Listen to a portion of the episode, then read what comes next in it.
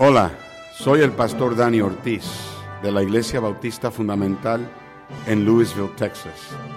Quiero darte la bienvenida a nuestro podcast donde escucharás verdades de la palabra de Dios.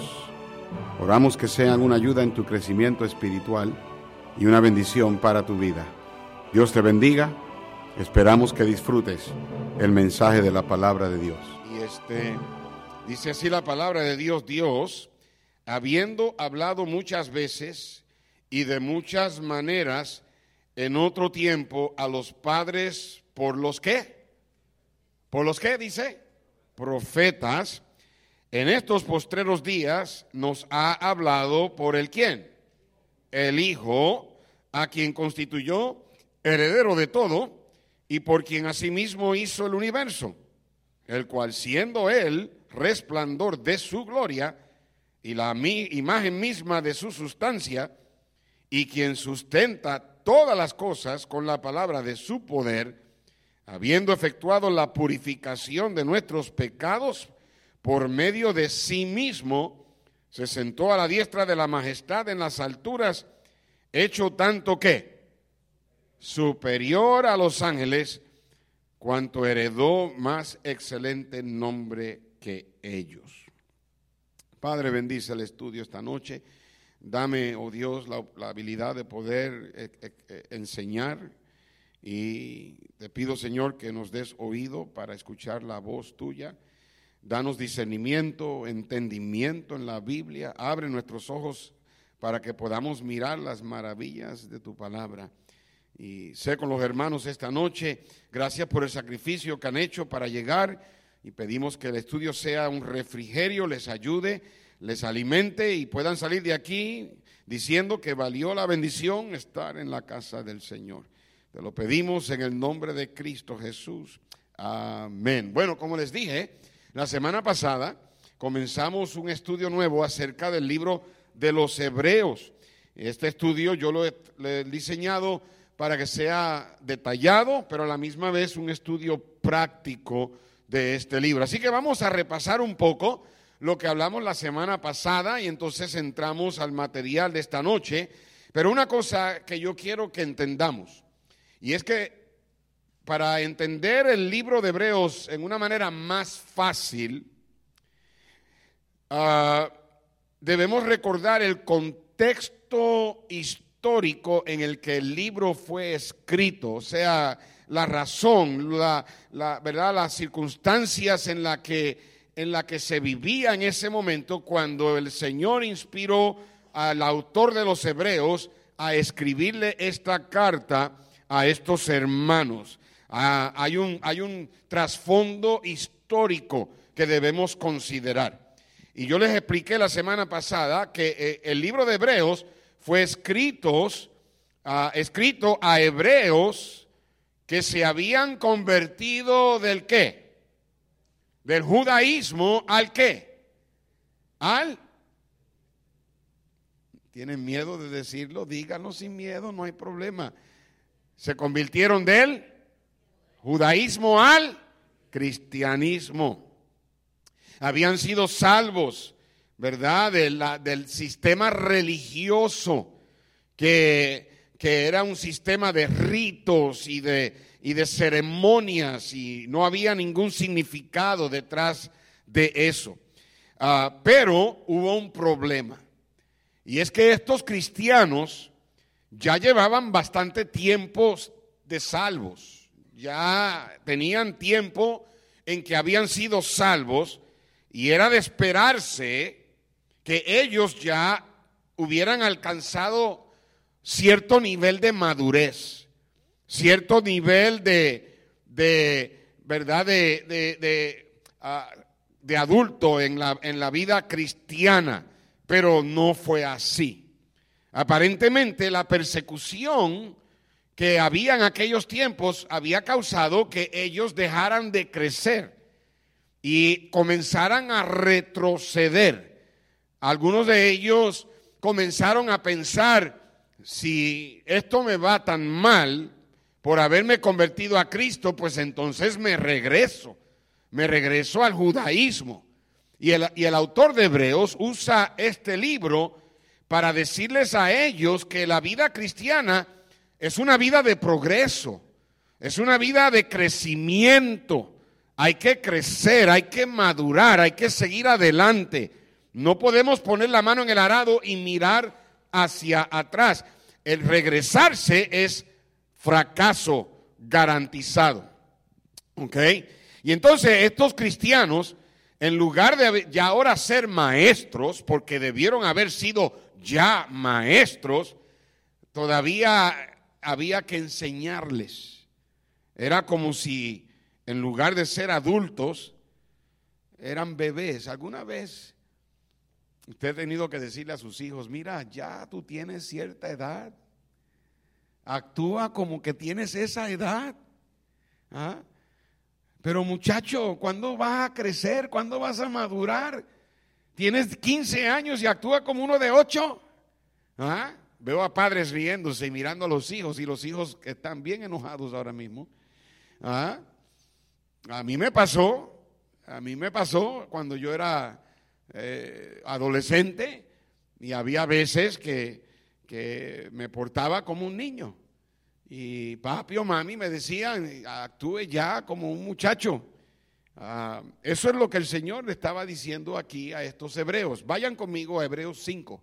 Hebreos capítulo 5, mire el verso 12 y el verso 13. Ahí lo tienen en la pantalla.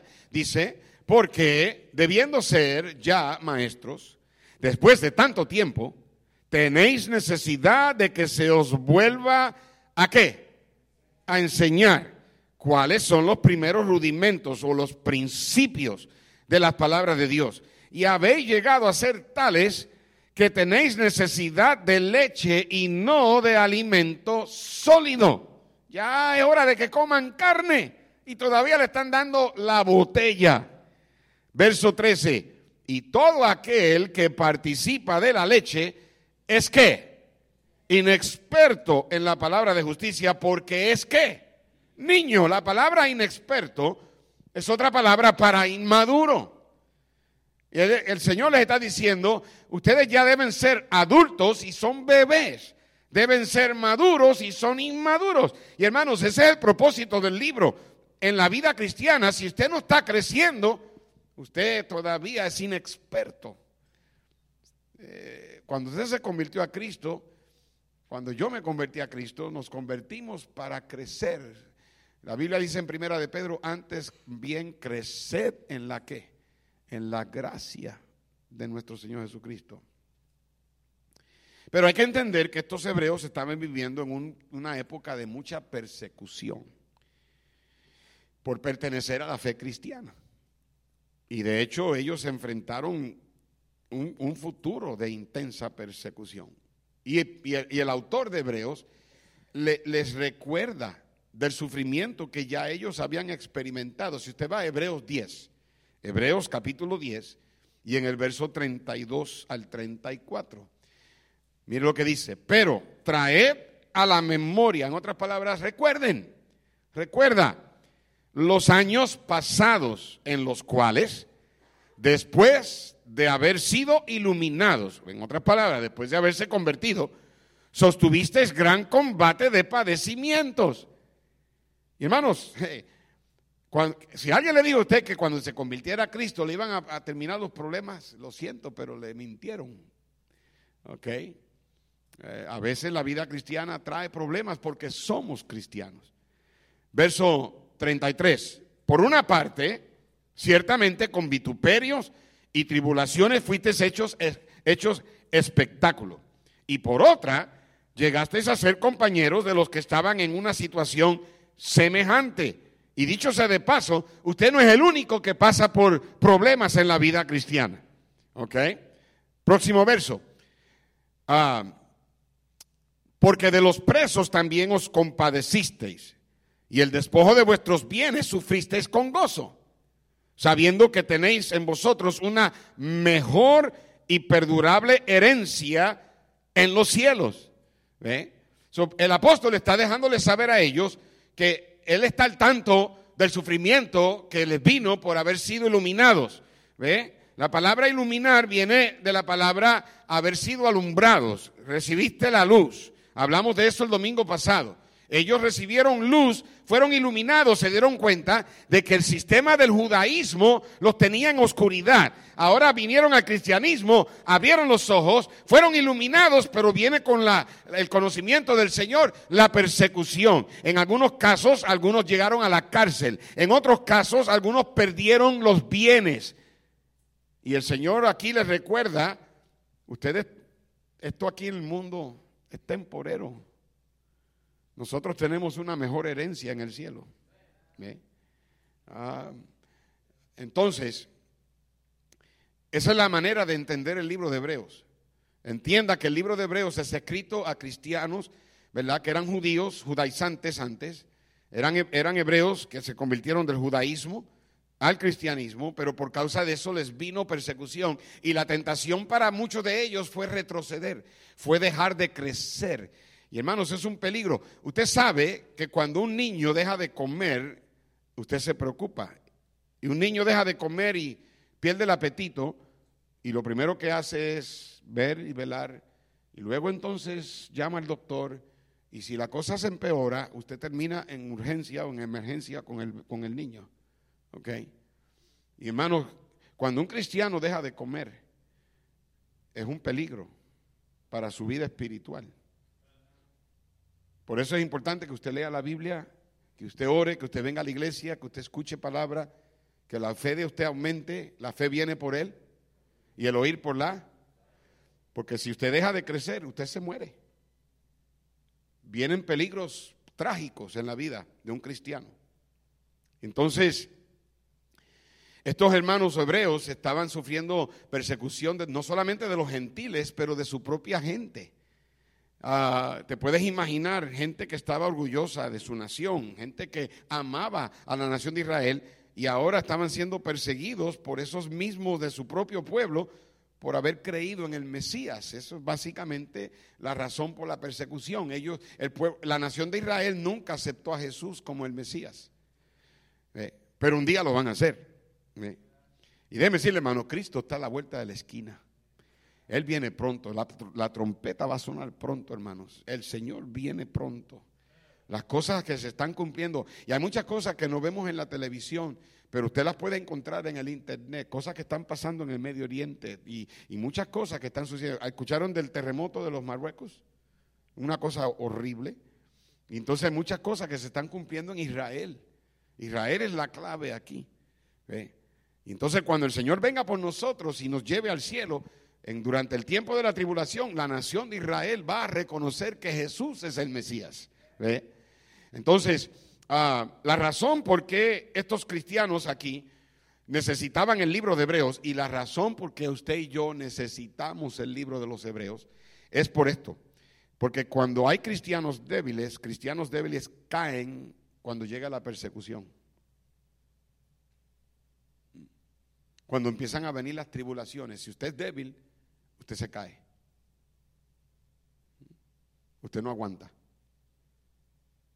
Por eso la Biblia dice en Efesios que debemos fortalecernos en quién. ¿En quién? En el Señor. Y debemos ponernos la armadura de quién? De Dios. Para que podamos resistir los dardos del diablo. Porque si usted es débil, usted va a caer. Por eso que usted necesita el libro de Hebreos. El libro de Hebreos es un libro que te motiva, que te exhorta a que tú crezcas, a que madures.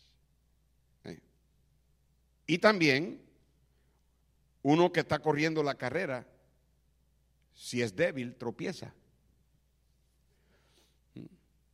Por eso un corredor hace ejercicios para que resista, para que perdure para que llegue a la meta. Pero un corredor que es débil eventualmente cae. En Hebreos 12, versículo 1, todo el mundo ha escuchado este verso, por tanto nosotros también, teniendo en derredor nuestro tan grande nube de testigos, despojémonos de todo que peso, y no está hablando del dólar, aunque eso es un buen, un buen versículo cuando se recoge la ofrenda, hay que despojarse de todo peso. Y del pecado que nos asedia, y corramos con paciencia la que la carrera que tenemos por delante.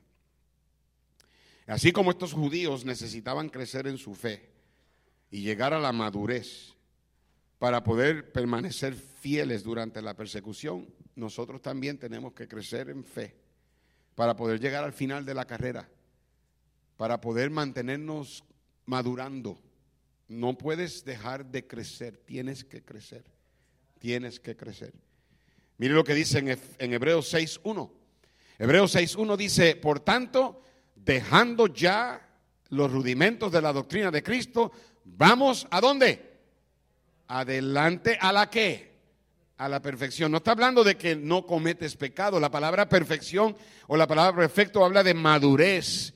Vamos a la madurez, no echando otra vez el fundamento del arrepentimiento de obras muertas de la fe en Dios. Así es que el libro de, Hebreos es un reto para nosotros crecer, madurar ir a la perfección, a la madurez en la vida cristiana. La vida cristiana es una vida, y mírelo ahí en la, ahí en, su, en su,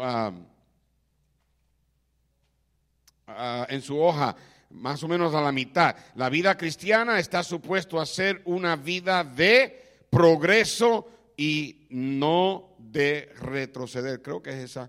No, a lo mejor estoy, me estoy adelantando. Espérenme.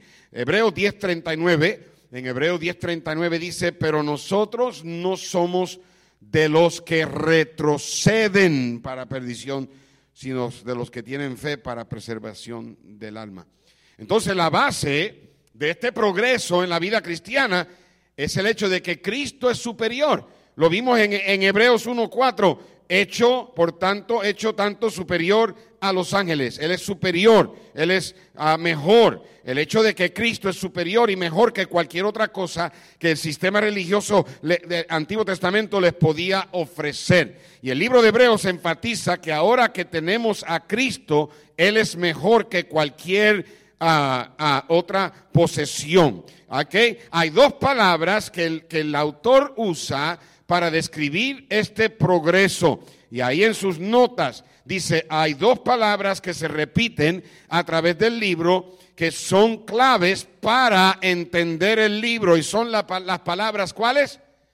Mejor y perfecto. Mejor y perfecto. Esa palabra, esas dos palabras se repiten a través del libro y es una de las maneras de entender el libro. Todo es mejor y vamos a la perfección. La próxima nota, la palabra mejor tiene que ver con lo que poseemos.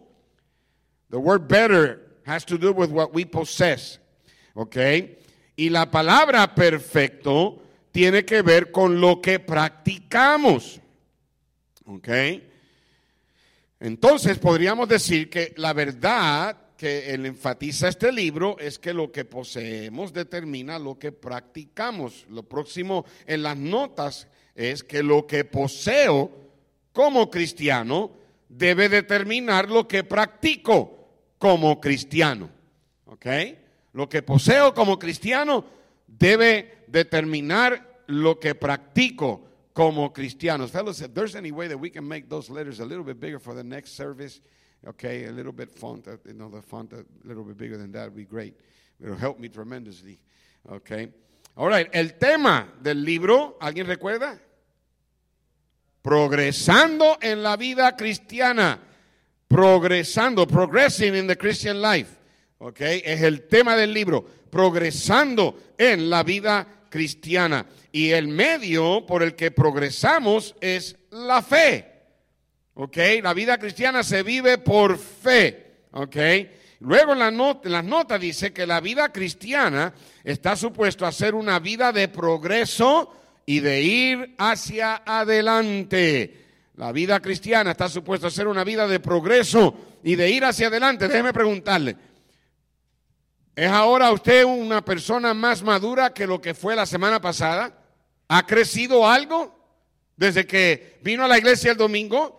¿Ha crecido algo este mes, al mes pasado? ¿Ha crecido usted algo desde el año pasado ahora? Si usted no está creciendo, algo va a pasar. Su fe no está aumentando, usted corre peligro. No somos de los que retroceden. No podemos echar para atrás. ¿Ok? Y te dice, pero pastor, a veces es difícil. Sinceramente, pastor, yo he tratado y a veces yo me desanimo, pastor, a veces la carrera se pone pesada, pastor, a veces uno se cansa y quién no, yo lo admito, yo sé, entendemos eso. Pero la única manera de nosotros poder progresar es entendiendo el hecho de que alguien está orando por nosotros. Alguien está intercediendo por ti. ¿Quién está intercediendo por nosotros? ¿Quién? ¿Quién? El Señor Jesucristo. Miren lo que dice ahí en Hebreos 7 verso 24, más este, hablando de Jesús, por cuanto permanece para siempre, tiene un sacerdocio inmutable. Verso 25, por lo cual, por ese sacerdocio, puede también salvar perpetuamente a los que por él se acercan a Dios, viviendo siempre para qué? Interceder por ellos. Ese es el ministerio de un sacerdote un sacerdote correcto. Yo no estoy hablando que vayas ahora a la iglesia católica y te vayas a presignar o a confesar. Si quieres confesarte, ven a mi oficina. Yo estoy dispuesto a escucharte. No te voy a perdonar, pero me gusta el chisme. Amén. Okay. ¿No? Tenemos a un sacerdote que intercede por nosotros. Por eso es que tú puedes crecer. Tú no puedes, tú no puedes vivir la vida cristiana en tu propia fuerza. Nadie la puede vivir en su propia fuerza. Nosotros no luchamos contra carne y sangre sino contra potestades. Nuestra guerra no es, no es física, no es carnal, es espiritual. Tu enemigo no es esa persona con quien tú estás teniendo problemas, tu enemigo es el diablo. Y necesitamos crecer. La fe es lo que nos ayuda a progresar. El hecho de que sabemos que Jesús está a la diestra de Dios, sentado a la derecha de Dios, intercediendo por ti y por mí. Él ora por ti. Él le pide a Dios que te fortalece. ¿Eh? Él tal vez manda un ángeles a que te den ayuda. ¿Mm? Mire lo que dice en Hebreos 4, 14 al 16. Por tanto, y mire, esa frase por tanto, por tanto, por tanto, la va a encontrar un montón de veces en el libro de Hebreos. Es como decir, por, lo, por esa razón, eh, eh, eh, la conclusión, por tanto, por tanto, encuéntrela. Si usted vaya, vaya esta noche o vaya a casa esta semana y, y, trate de buscar todas las veces que usted encuentra la palabra por tanto, por lo tanto, por tanto en el libro de Hebreos. Por tanto, teniendo un gran sumo sacerdote que traspasó los cielos, Jesús, el Hijo de Dios, retengamos nuestra profesión porque no tenemos un sumo sacerdote que no pueda compadecerse de nuestras debilidades, sino uno que fue tentado según nuestra semejanza, pero sin pecado. Acerquémonos pues confiadamente al trono de la gracia para alcanzar misericordia y hallar gracia para el oportuno socorro. Por eso es que usted puede ir a, Dios y, decirle, Señor, eh, no tengo fuerza, me siento desanimado. Hey, el Señor pasó por lo mismo. Y Él intercede por usted. La diferencia es que Él fue sin pecado, pero Él murió para tener victoria sobre el pecado. Y es el que nos puede ayudar a progresar en la vida cristiana. Lo que hace posible que podamos progresar es nuestra fe. ¿Qué dice Hebreos 11:6? Pero sin fe es imposible que agradar a Dios. Es necesario que el que se acerca a Dios crea que le hay y que es galardonador de los que le buscan. El no tener fe es un peligro. Es very dangerous. Muy peligroso no vivir por fe. La fe es lo opuesto a qué? ¿A la qué? Incredulidad. El no creer. Mire lo que dice Hebreos 3:19. Y vemos que no pudieron entrar a causa de qué? Incredulidad. Está hablando de los judíos que se supone que entraran en la tierra prometida por fe. Entren, Dios se la dio. Decidieron no entrar. Y dice la Biblia que no entraron por causa de la incredulidad. Ahí en, en las notas, nadie puede crecer, madurar o progresar en la vida cristiana sin fe. Without faith. No, no se puede. En Hebreos 3:12 dice, mirad hermanos, que no haya ninguno de vosotros, en ninguno de vosotros corazón malo de qué? Incredulidad, hermanos, eh, un corazón incrédulo es malo. Es evil. ¿Ok? Un corazón de incredulidad que no tiene fe es malo. Te causa que te apartes del Dios vivo para apartarse del Dios vivo.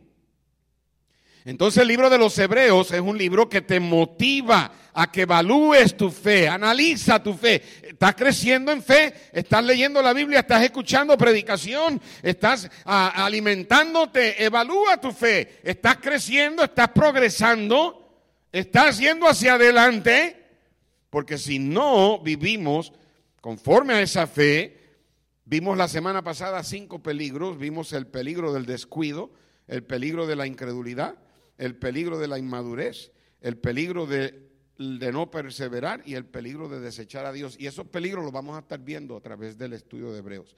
¿Ok? Ahora, rapidito, yo quiero concentrar ahora en la superioridad de Jesús.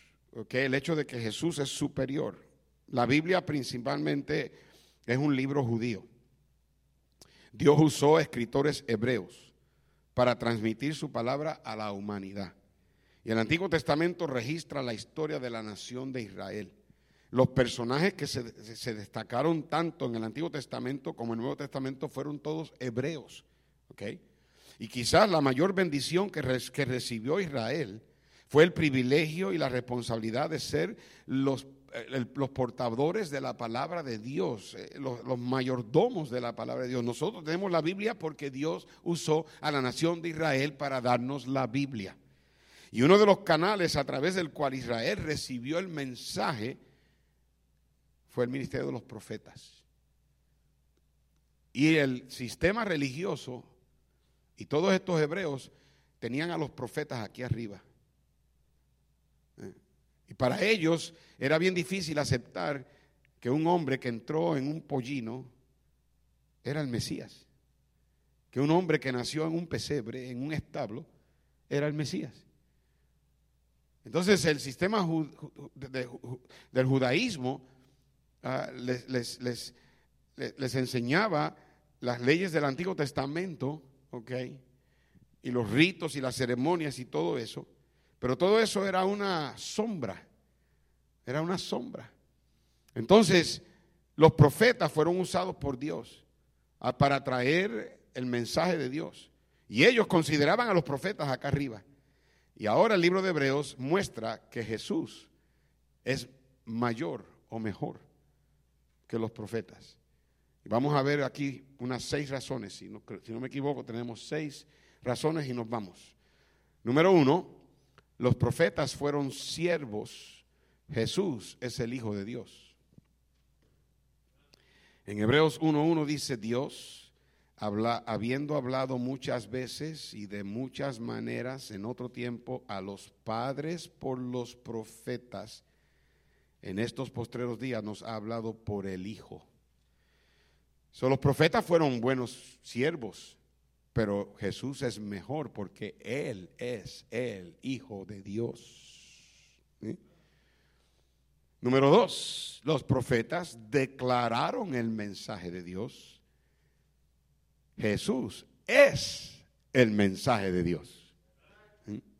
Ahí en Hebreos 1.2 dice, en estos postreros días nos ha hablado por el Hijo, a quien constituyó heredero de todo y por quien asimismo hizo el universo. So, él está diciendo a estos profetas, a estos hebreos, hey, ustedes por tanto tiempo, ustedes veneraron y, tenían por alta estima a los profetas, pues ahora en el, cristianismo eh, queremos que sepas que Jesús es mayor y mejor que los profetas. Por eso era la razón por que ellos tenían que seguir adelante, no podían echar para atrás. Número tres. Bueno, de hecho, en Juan 1 dice, en el principio era el qué. Y el verbo era con y el verbo era quién? Dios.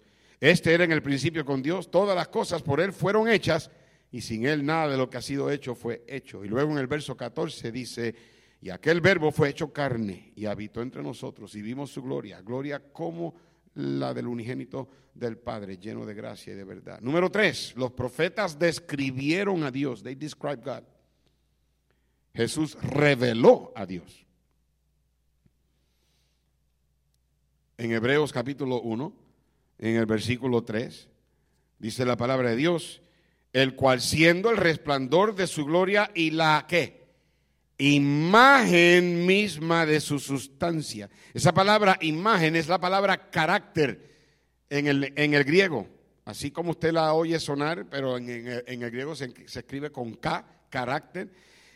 Él es la imagen misma de su sustancia y quien sustenta todas las cosas con la palabra de su poder. Entonces Jesús reveló a Dios. En otras palabras, cuando usted mira a Jesús, usted puede ver el carácter de Dios. Son los profetas, todo lo que podían hacer era, Dios es así, así, así. Y la gente pues escuchaba y trataba de imaginarse. Pero con Jesús usted estaba viendo a Dios en carne. Por eso le era mejor. Número cuatro, los profetas tenían solo una porción ups, de la palabra de Dios. I, made, a mistake on that palabra. If you can fix it, Joe. There you go. Okay. You see it? Palabra de Dios. Jesús es la completa y final palabra de Dios. Ahí en Hebreos 1, Dios habiendo hablado muchas veces y de muchas maneras en otro tiempo a los padres por los profetas, en estos postreros días nos ha hablado por el Hijo a quien constituyó heredero de todo y por quien asimismo hizo el universo. Mire, varios profetas fueron instrumentos de Dios a través de los años y solamente le daban una porción de la palabra, pero Jesús se convirtió en la palabra plena y completa. Él es el verbo de Dios. Número cinco, los profetas denunciaron el pecado. Eh, el Señor Jesús purificó al creyente del pecado. Y alguien diga amén. Dice el versículo 3, el cual siendo el resplandor de su gloria y la imagen misma de su sustancia, y quien sustenta todas las cosas con la palabra de su poder, habiendo efectuado la purificación de nuestros qué? Pecados por medio de quién? De sí mismo. ¿Ok? Los profetas, todo lo que podían hacer era advertir de las consecuencias del pecado, mientras que Jesús es el Cordero de Dios que quita el qué? El pecado del mundo. Por eso que Jesús es mayor que los profetas, mejor. Y número seis, el, el ministerio de los profetas terminó. Should be a, I put the accent on my computer did wrong.